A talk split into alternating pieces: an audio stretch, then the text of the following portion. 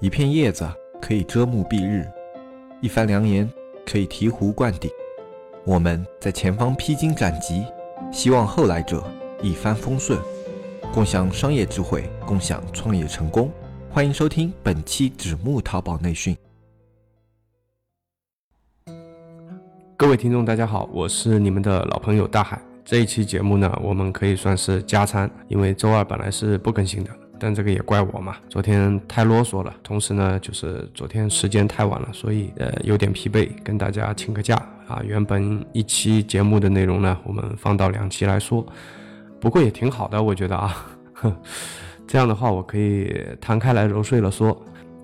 那还没有听过上一期节目的听众呢，你可以先去听上一期的这个节目，然后再来听这一期，不然呢，你就可能会有点没头绪啊，不知道听个啥。我们在节目开始之前呢，也简单的帮着大家回顾一下上一期的内容。那上一期呢，我们是从一个听众的一个问题开始说起的。他当时呢是问我们说，他是在一个游戏的产业带，然后呢问我是能不能在淘宝里做卖玩具的这么个生意啊，然后想听听我的意见和建议。我呢是换了个角度啊去评论这个问题啊，除了电商啊，你还能怎么样去做？那么我们昨天呢是说了一个拿书啊来替代砖头。供那个商家做补单和数据优化的这么一个生意，其实不知道大家有没有想过，如果这个事情被你谈成的话，你不需要多的，像那种大客户，嗯，真的是不需要多。你谈个五六家的话，啊，一天走个一千本书，一千个小玩具啊，都不在话下。这个如果说你自己开个淘宝店啊，或者说是去线下开一个店什么的，是远远达不到这样的量的。即便说你单个的利润很低，利润依然是蛮丰厚的啊，所以我觉得这个生意呢，呃，可以做。那么上一期节目发出来以后呢，我已经在后台啊收到了一些听众朋友的私信啊，还有一位听众朋友是直接在节目的下方也留言了，是吧？他说，呃，没想到还能这样操作啊。那么他们也是。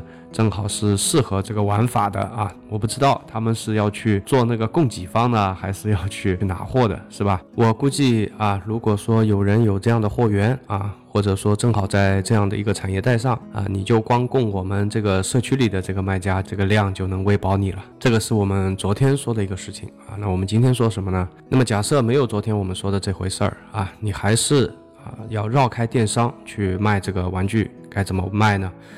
啊，我昨天其实也布置了个题目了，对吧？我也说了，就是通过那个培训机构啊去做。那么这期节目我们来讨论一下啊，如果是你要来做这个线下的这个培训机构的啊，可行性啊有多高？然后呢，该怎么做？首先一个呢，就是线下的这个培训机构要做，避免不了要做地推，对吧？就是说你可能会拿着你的这个。方案啊，拿着你的玩具的样品，你需要一家一家的机构去跑过来。当然，好在啊，现在我相信很多城市的这个培训机构的密度已经很大了啊，不需要你跑老远，然后啊一家，然后再跑老远啊才是另一家啊，都不需要了。像有些城市的这个培训机构啊，已经形成这种扎堆的形式了，就是说你一栋楼里面啊，甚至可以这样讲。你一栋楼里面有好多好多的培训机构，你从这个一楼啊扫到顶楼，我估计就可以扫出一大批。呃，但可能有些小伙伴会觉得，哇，地推不会吧，是吧？我是一个做互联网的人，要不要这么 low 呢？那这个事情怎么说呢？我觉得你去创业，那你就要把这个面子给放下来啊，面子观念不要太重。可能我本人的话，在我朋友圈里是出了名的啊，没有什么面子观念的。我觉得生活方面呢，人是为自己而活的，对吧？而不是活给别人看的。创业这件事情呢，我是一切以这个效率、以这个结果导向的。那么过程当中有没有面子、辛不辛苦啊？这些我都可以去把它这个淡化掉。那么希望我的这种价值观呢，啊，也能够被你接受，或者说你能受我那么一丁点的影响啊，那我也觉得觉得挺好的。那么今天像什么阿里，像什么美团、饿了么、滴滴，对吧？这些都是很高大上的这个互联网企业。那我们看看他们当初这个阿里刚开始创业的时候招不到人，然后马云呢是自己亲自啊在那个杭州的街上拉人。基本上，如果你是一个中专学历啊，然后你愿意加入阿里的话，在那个时候你就加入了啊，甚至是十八罗汉，因为十八罗汉里面有两个啊，有两个是湖州人。那么他们当时也是因为这个推销这个广告业务扫楼嘛，啊，就扫到谁呢？扫到这个啊马云的这个办公室里去了。那么马云跟他说呢，啊，你这个广告我是没钱投的，但是如果你愿意加入到阿里，当时也不叫哈里了，但是你愿意加入到我们公司啊，我还是啊挺欢迎的。那么当时他也拒绝了吧，但是这就埋下了个种子嘛，反正后面的话他就进去了。啊，后面不光他进去了，是吧？他老婆也进去了啊。这两位是我的老乡啊，我是湖州人啊，包括黑泽老师也是湖州人啊。那么十八罗汉里就有了这么两位湖州人。对吧？你看，如果他当时如果没有扫楼的话，怎么会有后面能够加入阿里，成为十八罗汉这么一回事儿呢？那么阿里巴巴呢，当时有一个爆发期，对吧？这个爆发期呢，是不是淘宝了，就是阿里巴巴那个时代，它是做了一个地推的这个铁军，快速的在各个产业带进行着一波非常高效的一个地推，才完成了阿里巴巴当时线上数据库里面啊这么多商家的这个资料信息以及产品啊。如果没有这么一波地推的话，那就没有后面的阿里，那自然也就没有后面的淘宝了啊。美团的地推，我想应该不用我多介绍了。那么他们这个地推也是非常厉害的啊，包括饿了么，这个饿了么跟美团还干过，是吧？还包括滴滴，滴滴当时也是啊，滴滴这个当时第一波这个冷启动这个地推的时候，也是蛮辛苦的，你需要一个一个的跟那个出租车司机去说。教对吧？教他们怎么用啊，帮他们下载啊，一个一个苦口婆心的说，真的是非常不容易的。因为当时，呃，没人知道，你哪怕说你给补贴，挺难的啊。对于用户来讲的话，就是你没有那么多出租车司机有这个玩意儿的话，我下它干嘛呢？对吧？然后对于出租车司机来讲的话，没那么多用户，我装它干嘛呢？所以你可以想象啊，如果这个事情放到我们的身上，哪怕是说你在一个天时地利人和的点，是吧？你去做了这件事情，如果你没有能力去做这个地推的话，还是做不起来的。所以我觉得地推啊，是一个怎么讲，是一个合格的创业者必须要去攻克的一个一个一个一个能力吧。你需要有一定的这种带领团队的能力去进行这个地推，地推失败了没关系啊，失败了你起码会在失败中总结经验，但是你永远就是窝在家里对着个电脑不走出这扇门的话，那么你的地面推广能力啊，你的表达能力，你的谈判能力，你是永远得不到增长的。我觉得我们作为一个小创业者。作为一个草根班子这么一个一个创业状态的话啊，我们也需要去尝试一下，去做一下。你不做的话，你永远不知道。也许你会突然发现，哇，在这个方面是如此的有天赋，是吧？啊，那就很好。那你后面的这个创业，你围绕着这个点去做突破。本来呢，这期内容是要放在周二发的，结果呢，这个昨天录了一半，然后突然感觉有点累，然后就。打算趴在桌子上休息一下，嗯，不趴不要紧，一趴睡着了是吧？然后再醒过来的时候，这个整个人迷迷糊糊的，所以，所以也就没法录了。那听众朋友们听到这期节目的时候呢，已经是周三了。那我白天都会比较忙的，只能用点碎片的时间去回一回听众在节目下方的一些评论呐这些。所以你们现在听到的这期节目呢？这个可能是有史以来啊最奇怪的一次了。上半部分呢是在周一的晚上录的，然后下半部分是在周二，也就是现在啊晚上录的。啊，关注我们社区的听众应该也知道的，最近我们的社区在紧锣密鼓的进行着一些改变啊。那么社区里之前的人手呢有点不够用了，所以你们看我这个又被 又被拖过来顶节目了啊。这几天呢，我们也在抽时间，在协助的社区里的很多的工作，啊，大家都是忙得热火朝天的，啊，等我们调整好了，会专门开一期节目，然后给听众大爷们做个汇报啊，我们最近又做了些啥了？那么昨天我们花了很多时间啊，去说这个地推这个事情，主要是考虑到，呃，听众朋友们很多是做电商的这个小伙伴，是吧？然后可能有些人呢是从来没有去做过地推的，大家都可能是第一次去做，啊，那心里难免会有一些坎嘛。那有些内向的小伙伴呢，可能会迈不出第一步，所以呢，我就特别啰嗦的说了一大堆，是吧？噼里啪啦的，像开了个动员会一样。那么，以及现在看起来的那些辉煌的企业，是吧？当时都是从这个 low 逼的地推开始的。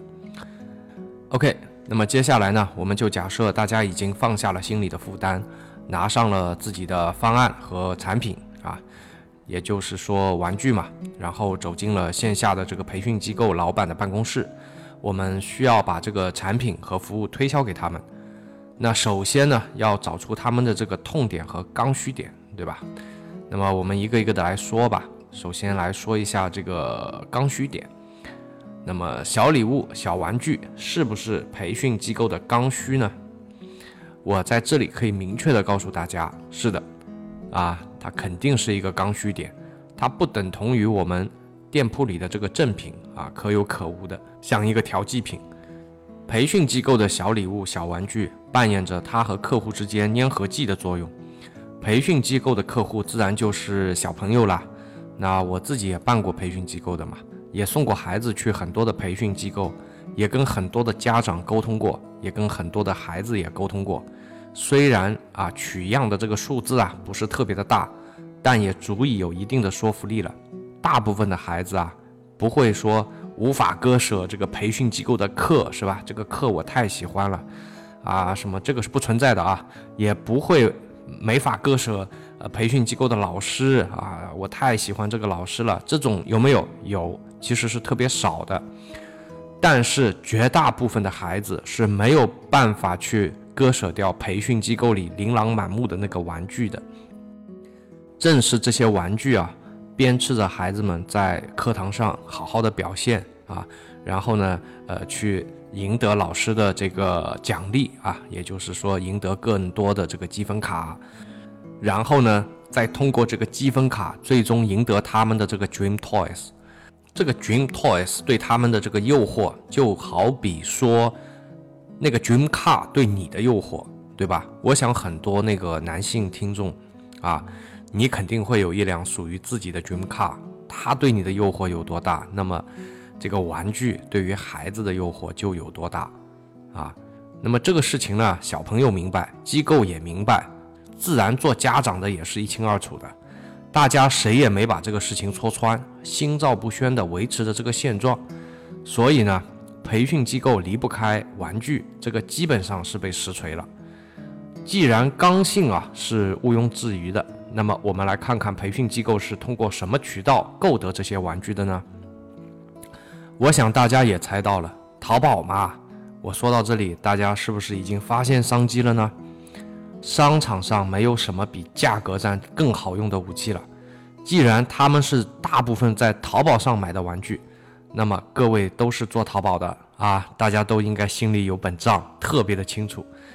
淘宝免不了有些什么样的开销啊？啊，我来给大家数一数啊，美工对吧？客服、运营、房租、包装费、快递费，特别是如果你的商品过于便宜，那个包装费和快递费就是你承受不了的。如果你的商品太贵呢？那这个培训机构又承受不了了。哦，对了对了，我还忘了最烧钱的那个直通车。嗯，这里还忘了那个，如果他要销量的话，还免不了要刷单。现在的佣金可不便宜了啊，大家应该也有个数。那么你的竞争对手有这么多的成本开销，而你呢？你只需要两样东西，都不需要花钱。第一个，迈开步子；第二个。放下面子，只要做到这两点啊，你就可以一个一个的去敲你客户的门了。对于全国，我们不敢说；对于一方土地的你啊，肯定是拥有着天然的竞争优势的。同样的东西，我比淘宝卖的便宜，对吧？我跟你又在一个城市，所以东西的质量，你培训机构可以放心。只需要这两点。你就足以打动一个培训机构老板的心了。假如你还有那么一点点小心机的话呢，你可以再增加一些增值服务，比如说，你累计在我这里拿多少金额的玩具以后，我可以免费跟你的培训机构的玩具展示区呢进行一个升级，让你的这个礼品展示区变得更加的漂亮。如果老板还是有担心，你甚至可以抛出杀手锏，你可以跟培训机构说，你们在淘宝上买的玩具送不完了，是不是就变成了既占空间又浪费钱的库存？如果你跟我拿，在产品的包装没有受到损坏的情况下。所有的库存产品，我都能回收，我不会让你承担一件库存的风险。我估计谈到这里，但凡这个老板意识还是清醒的状态下，已经跟你达成合作了。上面我们谈的是刚需点，那么接下来呢，我们来谈一谈培训机构的痛点。培训机构的痛点有很多的，我们呢只聊其中一个对我们有用的这个痛点是什么呢？是大多数的培训机构对于市场营销和市场推广，都有一种无从下手的无奈，是一种浑身是劲拽紧了拳头，可是，一拳一拳都打在棉花团上的那种无奈。超过一半的经营者都是守在店里的，守株待兔。过来一个家长咨询呢，就接待一个，生意好不好，完全就是看人流，完全就是看地段，就是拼人品。是不是这样的？你们可以去观察一下啊！你可以到你当地的这些培训机构，你可以去观察一下，我说的有没有错？那么也有一部分这个商家，他不愿意这么被动的，他要冲到外面去的。那么那些冲到外面去的这些商家，效果又如何呢？他们可能冒着被学校保安驱赶的危险和耻辱，在那里给家长塞传单，是吧？然后鼓动的家长呢，带着孩子来他们这个机构里试课。他们也可能冒着被小区门卫驱赶和追赶的这个危险和耻辱，在小区的这个信箱门缝里，是吧？塞那个传单，也是为了让家长带着孩子来他们那个机构试课。然而呢，能够混得进去的小区，你想嘛，肯定不会是怎么高端的小区。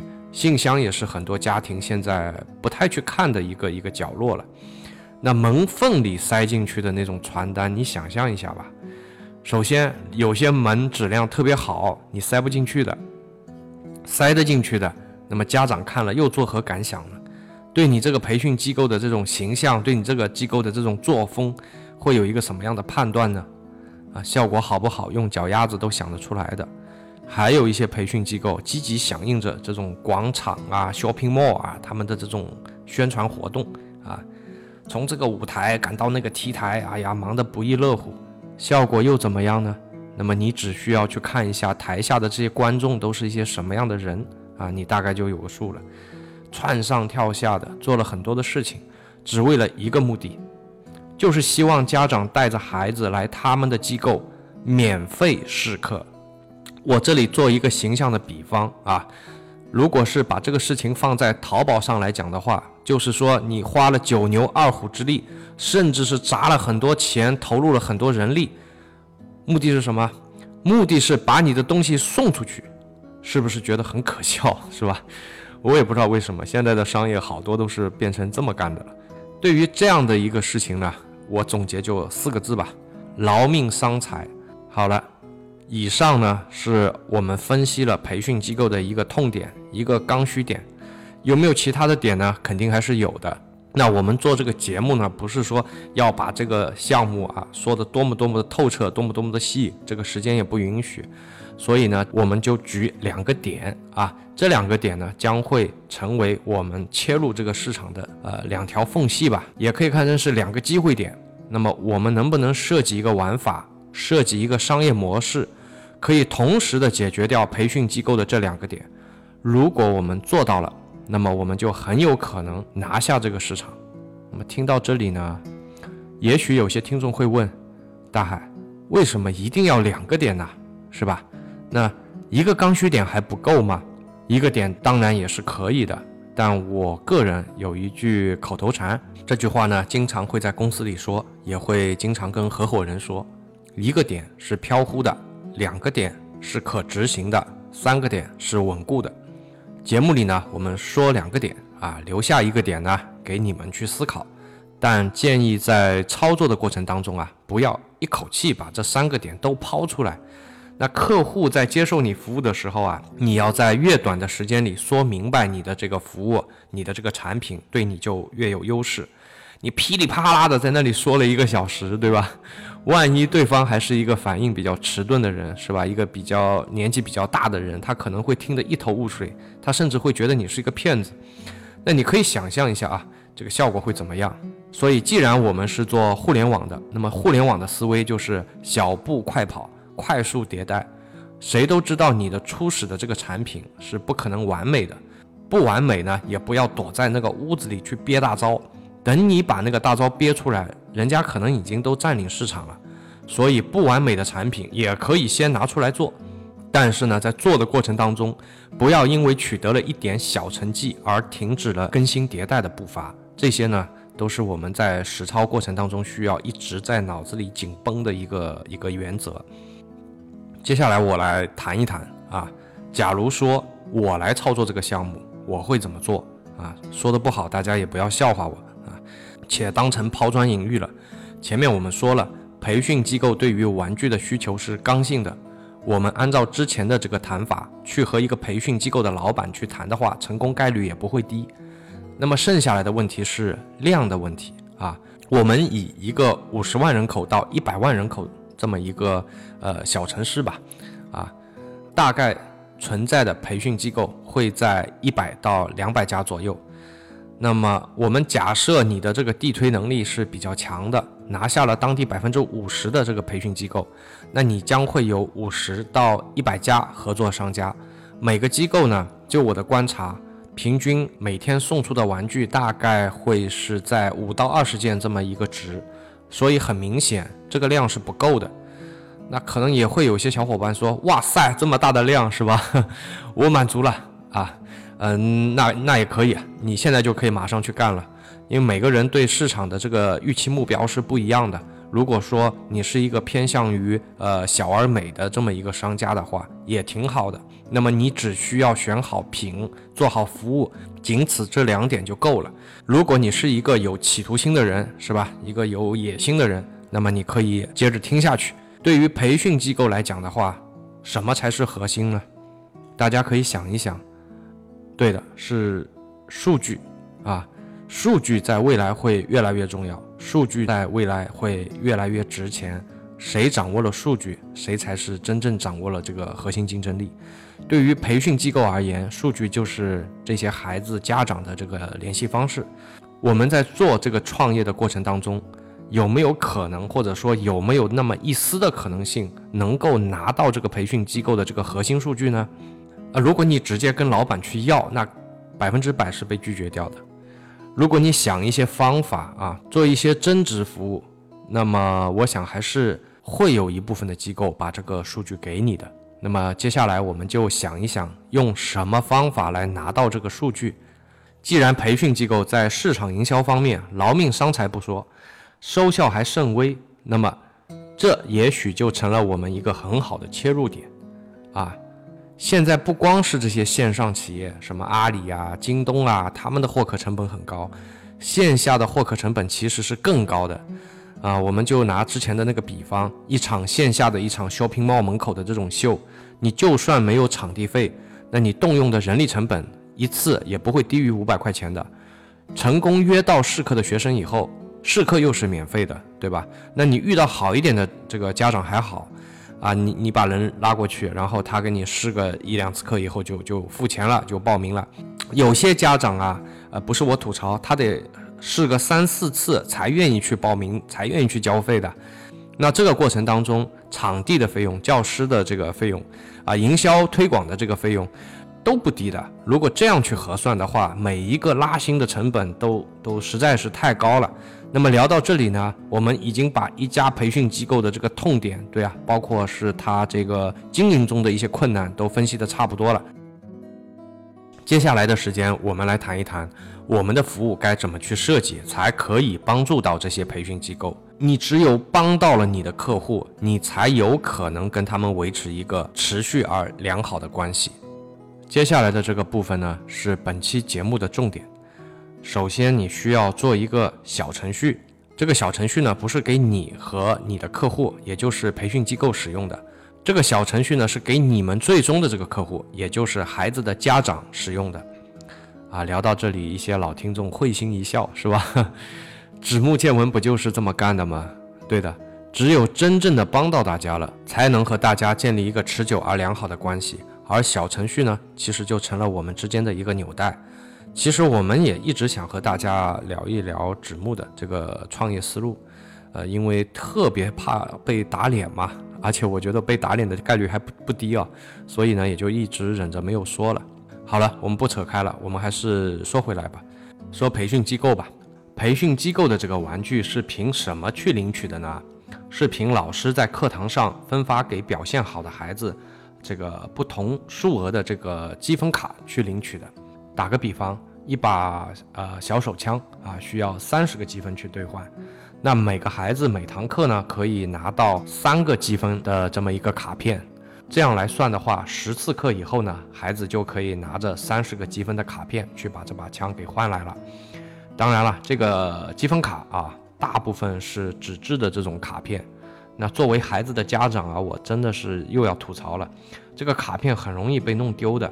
因为一堂课，就像我上面举的这个例子，它是凑不齐一定数额的这个积分卡的，大概需要过个一两周才能凑到一定的分值吧，才能换一个这个孩子还看得上眼的玩具。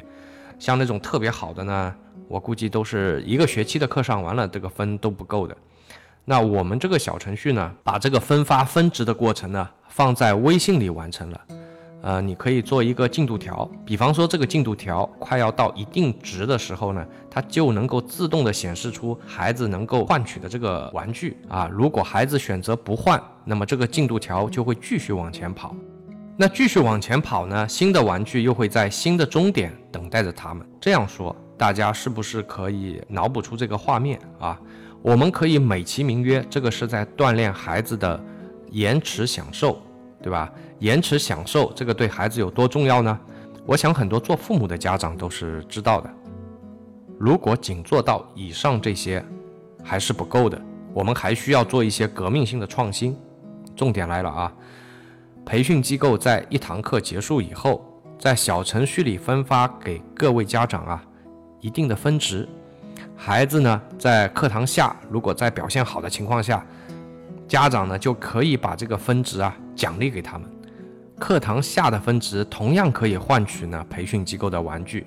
你可以告诉培训机构，特别是那些一周只有一次课的培训机构，这样的话呢，下课以后是吧，孩子还在对你这个机构心心念念、念念不忘，那么家长呢也在不断的使用着你的这个产品，这个会极大程度上强化家长和你们的这个关系啊，大大增强了这个客户的粘度。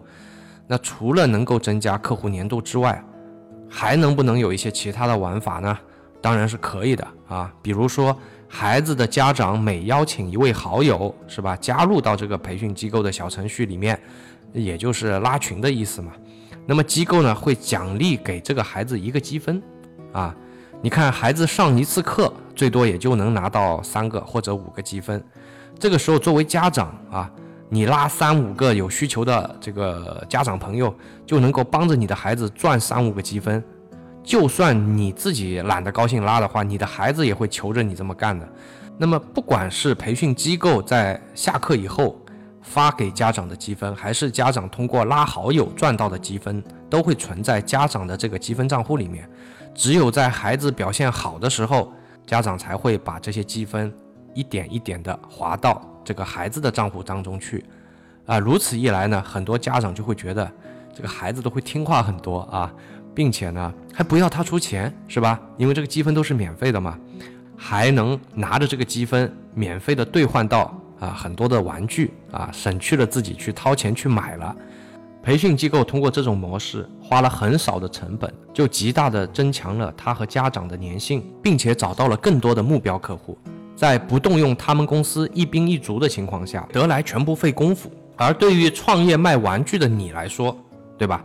就是神不知鬼不觉的呢，卖掉了更多的玩具啊，因为这个这个积分发放的这个速度变快了嘛，并且还拿到了非常值钱的这个核心数据，对吧？什么核心数据？家长的微信嘛。其实家长的微信比家长的手机更值钱。因为现在用手机的人其实呃发短信啊这种就比较少，大家大部分时间都在微信上。卖玩具的拿到了数据，卖掉了更多的玩具；培训机构增加了机构和家长的粘性，家长帮着机构找到了更多的目标客户；家长拿到了更多的积分，这些积分可以督促孩子去更好的表现，而这些积分又可以换来更多的玩具，是不是又是一个非常漂亮的三赢的这么一个结局？这样操作，培训机构可能会多送出一些礼物，多送出一些玩具，但是这笔开销。相比于线下的营销费用，那真的是省得太多了，所以他接受你这套方案的可能性还是非常大的。但我不建议你跑上来就跟他说这个全套方案，是吧？原因我之前说了，你在拜访一个新客户的时候，最好在十分钟之内说清楚你的服务内容，建立关系之后，然后再去慢慢的去迭代，慢慢的去跟他说。那么这里我再问一个问题：做这个小程序是不是仅仅为了多卖掉一些玩具呢？如果你是这么想的，我觉得就浪费了那些数据了。我这里只说一个点，其实还会有很多其他的玩法的。我就说一个点：一个教孩子英语的一个机构和一个教孩子钢琴的机构，他们之间有没有竞争？有没有冲突呢？是没有的。但是这些孩子是不是他们的准客户呢？是的，对吧？这些机构上蹿下跳的到外面去发传单呐，搞路演呐，目的是什么呢？不就是为了让更多的孩子去他们培训机构里去试课吗？啊，如果你拥有这些孩子家长的微信，这些机构是不是就可以免去了劳碌奔波，直接通过你把这些试课卡精准的发到这些目标家长的微信上，稳准狠，而且高效又省钱。这个服务在刚开始的时候，在数据量不太大的时候，你完全可以免费的。当你垄断了某一个地区的市场以后，你为什么就不能收费呢？而且收的名正言顺、光明正大。我觉得机构也非常乐于支付这样一笔费用的，因为这实际上是帮他们提高了效率、节省了钱的。当然，这些都是我在脑子里的一个推想，实际在落地的时候，我觉得肯定会有一些变数的。这个并不可怕的。创业不就是一个遇到问题，然后去解决这个问题的一个过程吗？那这期节目录到现在呢，也算是对之前那个匿名听众啊，然后他付费啊问的这么一个问题的一个详尽的解答吧，或者说是此类问题一个非常详尽的解答。因为我们经常会被问到这样的问题，啊，比方说什么什么能不能做，对吧？经常被问到啊。其实呢。如果你是一个爱思考的人，对吧？什么什么都能做的。但是如果有人付了二十块钱，然后问你这么个问题，然后呢，你去回啊，如果你是个爱思考的人，什么什么都能做，我估计我们就会被举报了。所以呢，我花了两期的这个节目的时间，啰里吧嗦讲了一大堆，目的就是为了告诉你一句话，就是只要你是个爱思考的人，什么什么都能做。呃，说到这个提问啊，包括前几天还有一位听众问了我这样一个问题，就是说，呃，如果给我十万块钱啊，保留我的这个经验啊，去掉我的社会资源啊，问一年以后能变多少钱？那这个问题的难度一点都不亚于说什么我和你妈一起掉河里了，你先救谁，是吧？这些都是一些哲学问题了，我觉得，所以呢，我也就只能说不好说，很难说啊。呃，但是也特别担心，对吧？就是听众觉得，哎，你是不是在敷衍我？真的不是啊。对于这种问题，很难说，真的是很难说啊。我也怕你误会。那如果是我们能够说的，或者是我们能够啊，我们能够去回答的，我们都会尽力的去回答。我们能够帮到的，我们都会尽力的去帮到。我之前节目也说过，我尽量不要让各位产生一种印象，就是说我们是那种特别。高傲或者是特别不懂礼貌的那种人啊，去敷衍啊，我我我们不会是这样，所以我们能够做的，我们尽量做。就好比说，花了两期的这个节目的时间，去把这个问题摊开来说，也就是呃，也就是这么个目的吧。那么好了，这期节目呢就先说到这儿了。呃，你们以为我要拜拜拜拜拜拜了吗？呃，当然这个是黑泽的口头禅啊，呃，没有啊，后面还有个彩蛋啊。最近呢，有蛮多的这个听众啊，在私信我们啊，要我们谈一谈这个八月三十一号，对吧？审议通过的这个电子商务法。